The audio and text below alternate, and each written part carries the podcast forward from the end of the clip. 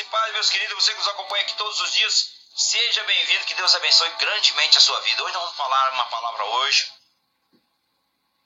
Por que, que as suas orações não são respondidas? Olha, meditando aqui na palavra de Deus, são muitos obstáculos, por que, que as nossas orações não são respondidas? Então acompanhe esse vídeo até o final, você que nos acompanha em vídeo, você que nos acompanha pelos, pelos podcasts Spotify por todo o planeta, são 30 países que nos acompanham aqui, que você possa acompanhar essa mensagem até o final. Por que, que as suas orações às vezes não são, não são respondidas? Eu não vou ler todos os versículos porque são muitos. Porém, eu vou aqui deixar cada versículo aqui e você pode meditar depois, pegar sua Bíblia, você pode meditar e buscar a fundo por que, que as suas orações não são respondidas. Amém? Que Deus realmente possa abrir seu, os olhos do entendimento do seu coração, que você possa, o Espírito Santo possa revelar quais são as causas que você nem não tem recebido, as propósitos, as promessas do Senhor, perdão, na sua vida. Amém? Então vamos para a palavra. A nossa palavra de hoje está no Evangelho de João, capítulo 16, no verso 24 e no verso 25. Que a palavra de Deus diz as palavras do nosso amado, nosso Salvador Jesus Cristo de Nazaré, diz: Até agora nada pedistes em meu nome. Pedi e receberei, para que a vossa alegria seja completa. Disse vós estas coisas, por figuras. Vem a hora em que não vos falarei mais por figura, mas abertamente vos falarei acerca do Pai. Aleluia, Senhor. Glória a Deus. Então, por que que você não recebe as suas promessas que você pediu ao Senhor? Bem, muitas pessoas não têm a oração respondida. Ah, eu oro, eu já ouço isso. Olha, as pessoas dizem, eu, eu tenho orado, mas eu não tenho tido êxito nas minhas petições. Então a palavra de Deus diz: muitas pessoas deixam de apreciar alguns obstáculos à oração. Então Jesus disse: até em meu nome.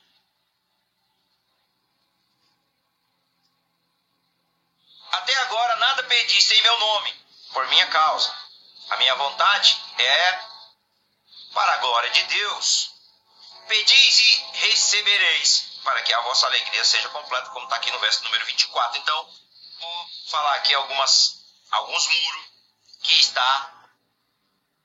Não deixa que a sua oração chegue diante do Senhor. Ela não sobe. Por quê? Vamos lá. Primeira delas, meus queridos, preocupações e ansiedades. Como está aqui em Filipenses 4, no verso 6 e no verso 7. E também lá em Mateus 6, no verso 24 ao 33. Então, vão, vão anotando esses versículos, depois assista o vídeo certinho, depois vai meditando aí. Por quê? Porque senão não dá para nós fazermos aqui em 15 minutos, amém? Segundo, desobediência. Em Miquias, no capítulo 3, no verso 4, e também em Lamentações, no capítulo 3, no verso 42 e no verso, 40, no verso 44. Terceiro, em Tiago 1, no verso 6 e no verso 7, diz que aquele, aquele que diz, peça porém, mas peça com fé, não duvidando. Então, a dúvida, meus queridos, dúvida é a terceira. Quarto, egoísmo, que está em Tiago 4, no verso 1 ao verso 4.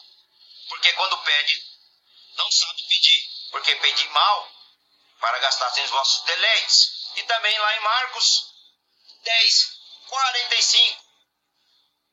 Quinto, motivações erradas, a forma de orar, de pedir. Em Tiago 4, no verso 3 ao verso 5. Também. E também em Hebreus 4, 12. Sexto, a falta de observância da lei de Deus, que está aqui em Provérbios 28, no verso número 9. Também em João 14, 21.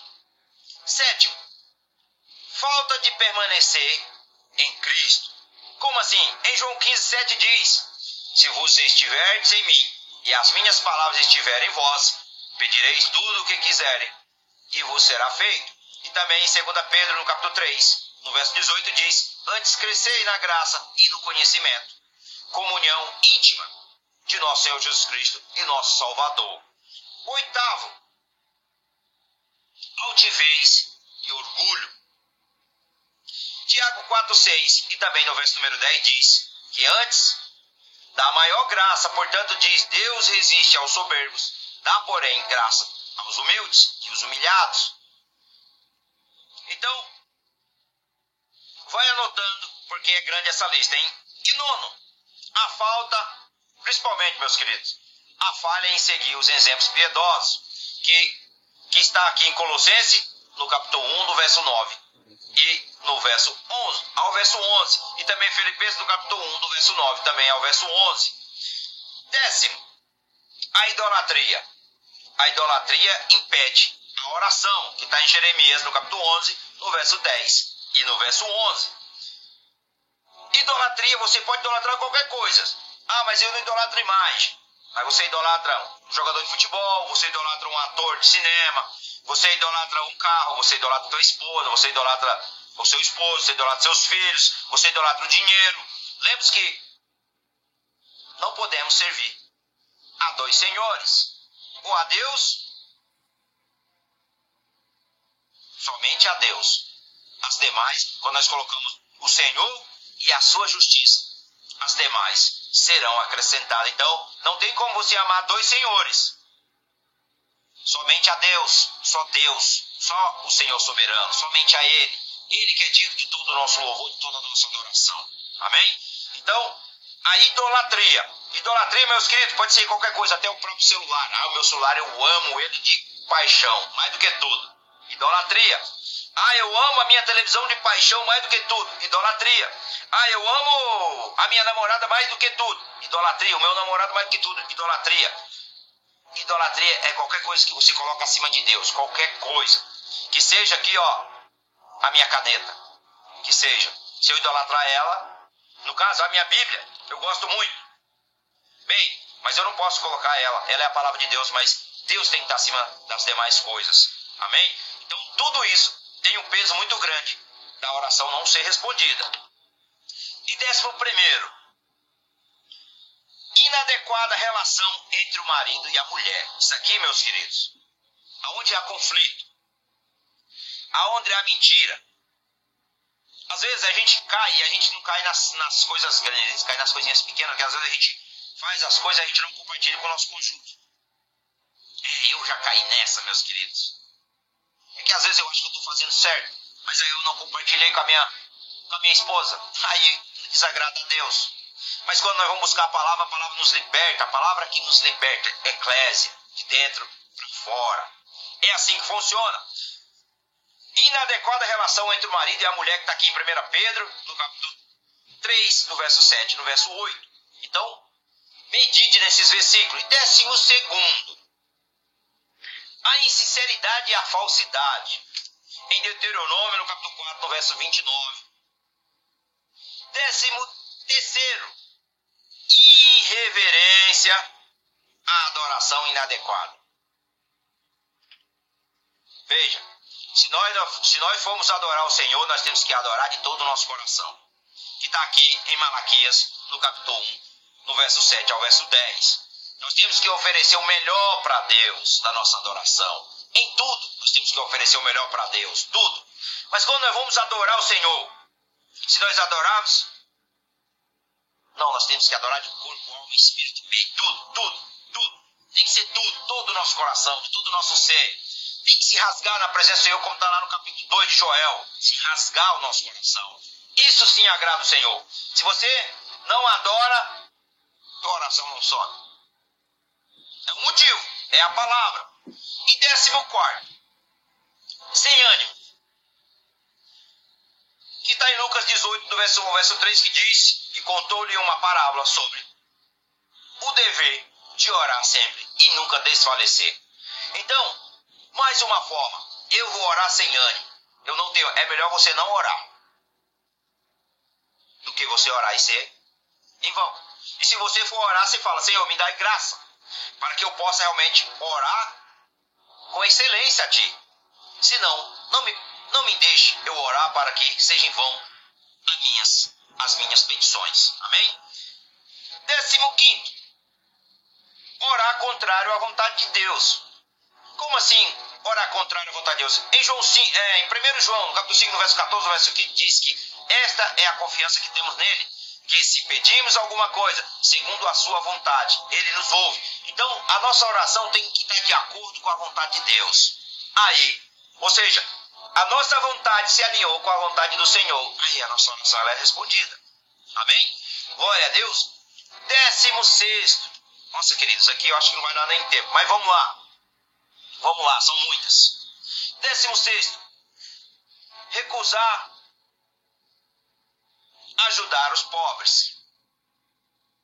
Por isso que Tiago diz: o maior mandamento é ajudar os pobres e necessitados, os órfãos e as viúvas. Esse é o maior mandamento. É o amor, meus queridos, é o amor. Esse é o amor. Você entendeu? Então, vai anotando, porque é grande a lista, hein? Então, ajude os pobres, ajude os necessitados, abre o seu coração, porque isso agrada a Deus. Isso não, obras não salvam, mas faz parte da vida cristã. Amém? Décimo sétimo, hipocrisia. Nossa, meus amados, isso aqui tem demais. Fariseísmo. Olha, esse fariseísmo é tanto porque na época de Jesus, aqueles fariseus perseguiam tanto o Senhor que hoje, eu acho que hoje, se não fosse nós, nós não suportaríamos. Em Lucas 18, em Lucas 18, que está no capítulo 18, no verso 9 ao verso 15. E no 16 eu esqueci de falar do versículo. É no, em Provérbios 21, no verso número 13. Amém? E aqui no 17 é Lucas 18, do verso 9 ao verso 15. E 18, pecados não confessados, ou seja, pecado em oculto. Tem algo que eu não confessei diante do Senhor, não pedi perdão. No Salmo 66, Salmo 66, no verso 18, diz: Se eu atender a iniquidade do meu coração, o Senhor não me ouve. E Davi declara no Salmo 139, no verso 23 e no verso 24: Davi escreveu: Sonda-me, ó Deus, e conhece o meu coração, prova mim e conhece os meus pensamentos, vê se há algo em mim, alguma coisa ou algum caminho mau, e guia-me pelos caminhos eternos. No Salmo 139, no verso 23 e 24. Pecado é oculto, meus queridos. Pecado não confessado impede a tua oração de não ser respondida. Amém? E décimo nono, infidelidade. Oséias, no capítulo 5, no verso 6, no verso 6 ao verso 7. Então, infidelidade. Vai anotando aí, depois você vai meditar, porque a nossa palavra não vai dar para falar até o final, amém? E vigésimo, falta de perdão. Um, não perdoar o próximo. Se nós lermos lá, quando Jesus declara em Marcos 11, 20, 25, 26, e também quando Jesus disse lá em Mateus 6, 14, e também lá em Tiago, no capítulo 5, no verso 16. Olha, falta de perdão. Você precisa perdoar as pessoas. Você precisa pedir perdão às pessoas, porque senão adianta ofertar na casa do Senhor, dizimar. Não adianta você orar, o Senhor não vai ouvir as tuas preces, porque o coração está podre. E um coração podre, cheio de trevas, não chega diante de Deus. Deus é santo. Entenda, Deus ele é santo e ele exige santidade. E olha, para nós concluirmos, como está aqui em Tiago 5, no verso 17 e no verso 18, Elias era um homem. Um homem semelhante, eu e você, sujeito aos erros, aos mesmos erros, sujeito a sentimentos, mas ele orou constantemente. E, olha, ele orou ao Senhor que não chovesse por três anos e meio e não choveu.